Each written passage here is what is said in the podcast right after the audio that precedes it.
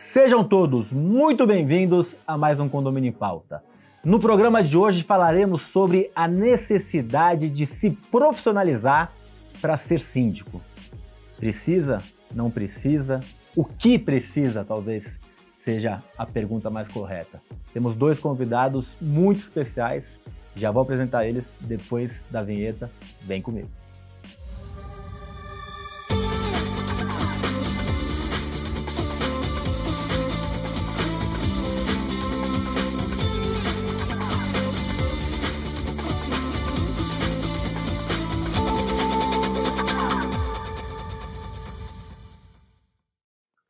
Os nossos convidados de hoje são dois convidados mais que especiais.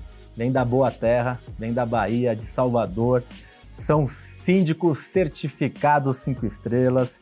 São um casal aqui no nosso programa. Vou começar pela, pela patroa, né? Blenda Saraiva, Blenda, primeiro parabéns que você é recém-certificada. Obrigada.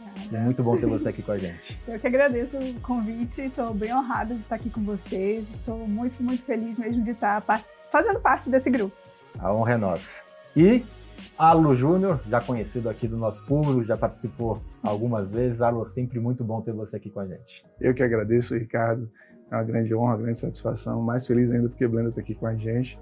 E vamos lá falar sobre profissionalização, né? A honra é nossa, sempre. Já um pouquinho antes, agradecer aos nossos patrocinadores, Repente, especialista em restauração predial, Síndico 5 estrelas, está no peito deles, maior diferenciação disparada do segmento condominial brasileiro.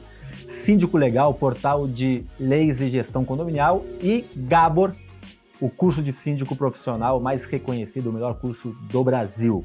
Arlo, falei aqui do Síndico 5 estrelas, já falei da Gabor. A necessidade de se profissionalizar para ser síndico. Você é síndico de uma cidade lá em Salvador, né? É, só boa vontade basta? Não, jamais. A gente já vem há algum tempo falando sobre essa necessidade de profissionalização, inclusive, eu acho que no primeiro evento que a gente teve em Salvador, você falou sobre a importância da gente ter um profissional preparado para assumir esse desafio que é ser síndico hoje. E, infelizmente, o que a gente tem enxergado é que ainda alguns profissionais, ou melhor, alguns síndicos não profissionais continuam se apresentando como profissionais sem estar preparados para esse desafio que é gerir uma cidade, como a gente está falando. E lhe confesso que se não fosse é, as cadeiras que a gente, as horas que a gente passou aqui no curso da Gabo, se preparando, o tempo que a gente se preparou para fazer a certificação, seria muito mais difícil estar à frente desse desafio hoje. Blenda, você ainda não atua como síndica? Não. Você acompanha o Arlo, Sim, o trabalho dele, mas mas uma você vida, eu já tenho uma vida acompanhando. e você tem a sua profissão Sim. atualmente. O que, que você faz atualmente? Hoje é, eu sou compliance officer, né, e atuo também como encarregada de proteção de dados. E você recentemente fez o curso da Gabor, sim. fez a prova, se certificou. sim. Queria que você, uma visão diferente do Arlo, embora Uhum. sejam um casal, o Arlo já está há um tempo, já tem experiência, organiza um evento excepcional que é o Condo Week. Quem está assistindo esse programa, der tempo ainda, vale a pena, dia 1 e 2 de dezembro em Salvador, é a terceira, terceira edição, Terceiro evento. muito bacana. Qual que é a visão de quem está entrando nesse segmento?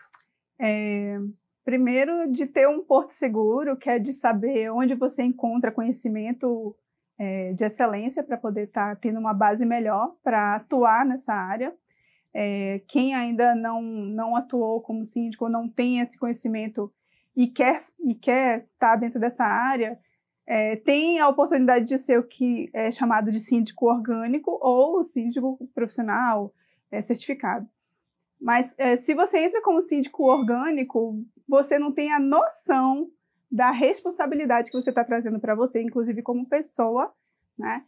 É, não tem a noção de todas as atividades que você precisa estar coordenando dentro de um condomínio. Então, a profissionalização, a busca pelo conhecimento é fundamental para que você realmente atue de forma é, profissional, né? E traga realmente valor para dentro daquele condomínio que eu acho que é a, a, o objetivo maior de todo síndico, né? É agregar valor. Tá ali para trazer realmente um benefício maior para a comunidade. Com certeza. Alô, é, quando a gente vai construir uma ponte, você chama um engenheiro, né? E ele põe lá o, o seu, o, seu, o seu ART ali, a é o responsável e se aquela ponte cair, ele pode ser preso, né? É, o síndico está lidando com algumas pontes dentro do condomínio, né? Ah, desde a estrutura que a falta de manutenção pode chegar ao extremo, como aquele condomínio do Recife que chegou a cair, né? Uhum. Chegou a desmoronar. É, pode chegar a esse extremo, é mais difícil, mas pode chegar. Pode chegar a pontos de você não ter um, um, uma proteção é, e algum funcionário ter um acidente, algum morador ter um acidente. A gente tem questão de saúde, é, tem questão de segurança, são várias variáveis, né? A gente teve uma desgraça que aconteceu recentemente num clube aqui em São Paulo, de um menino se pendurar numa trave, um, um adolescente, e a trave cair em cima dele e o menino falecer. É, fatalidade. Uma fatalidade, mas assim, o síndico Olha, olha o grau de responsabilidade que tem. Porque Exato. nesse condomínio que você é síndico, deve ter quadra, Sim. deve ter piscina, deve ter sei lá quantas áreas comuns. E quanto mais área comum. Mais responsabilidade. Mais possibilidade. Uma quina, um. Sim. Uhum. É muita responsabilidade. Não dá para deixar. Eu fiz a analogia do, do engenheiro. Uhum. Não dá para deixar alguém só com boa vontade construir uma ponte. Não dá para deixar alguém só com boa vontade ser síndico de um condomínio. Qual o caminho que você indica para quem está nos assistindo para se qualificar? Qual, o, qual deve ser, como se portar em termos de, de conhecimento? Cara, o primeiro ponto é, de fato, você buscar é, um curso que te ofereça uma segurança. Como assim? É, a gente sabe que tem diversos cursos no mercado condominial. Tem gente oferecendo um curso de 40 horas para o cara ser síndico, pô. E aí tem gente que está fazendo esse curso, pega o certificado, vai lá, bate na porta do teu condomínio e diz que quer ser síndico do teu condomínio. Quem contrata profissional Eu conheço o curso de quatro horas. Pois é.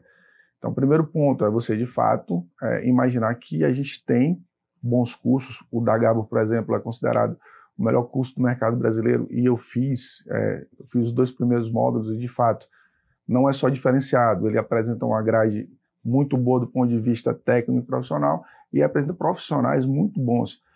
É, e o segundo ponto passa por aquilo que teu pai fala bastante, né, que o Gabriel fala bastante é, no livro dele, quando ele fala que eu acho que ele é, é quem é, lança a ideia do plano diretor. Uhum. Que a gente está falando, no meu caso, está falando de um grande condomínio. A gente está falando de um condomínio que tem 18 torres.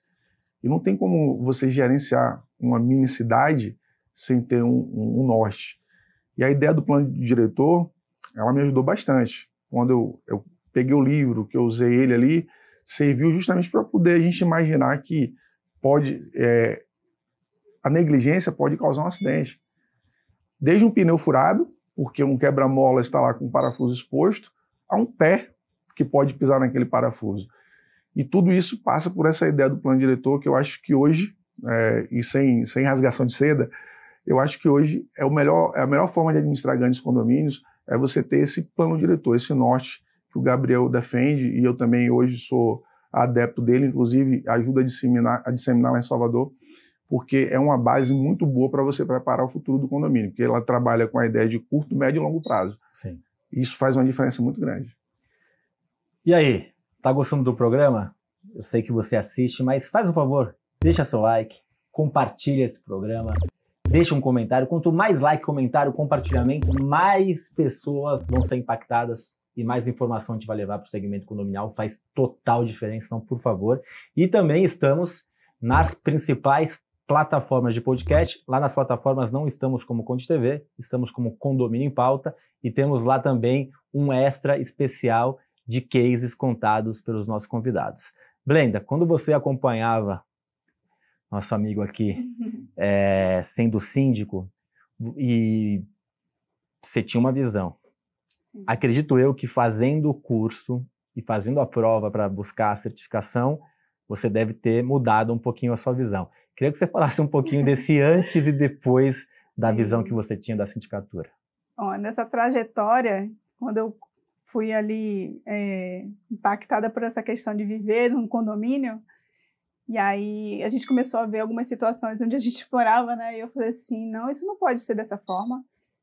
Alguém tem que tomar alguma providência. Ah, você tem que se envolver nisso, tem que estar mais presente, porque a gente precisa resolver as questões que estavam aparecendo para gente.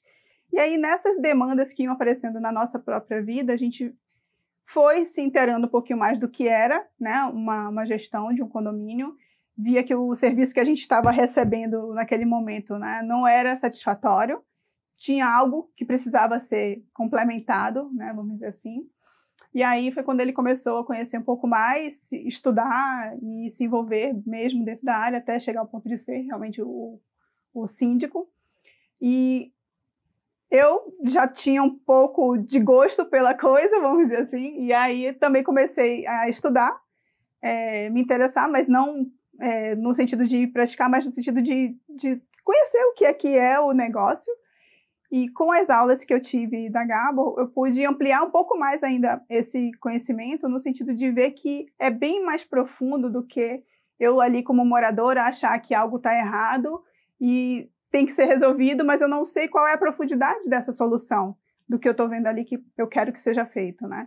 Então, os condôminos, eles têm ainda uma visão rasa do que é né, gestão e estudando um pouco mais a, a, gestão de condomínio, você consegue ver que tem uma profundidade, tem toda uma estrutura, uma base a ser feita antes de qualquer ação dentro, dentro dessas atividades do condomínio. É uma ciência, né? A gente tem, é, acho que esse é o principal ponto, né? Hum. Que condomínio, gestão de condomínio tem que ser visto como uma ciência. A gente tem ali é, amostragens do que, do que dá certo, do que dá errado, tirando particularidades, né? Que existem, uhum. que a gente tem que tratar cada condomínio como único mas a, a, a, parte teórica do embasamento ela tem que ela segue uma ciência. A gente falou muito até agora sobre a questão de se preparar para assumir a sindicatura, né?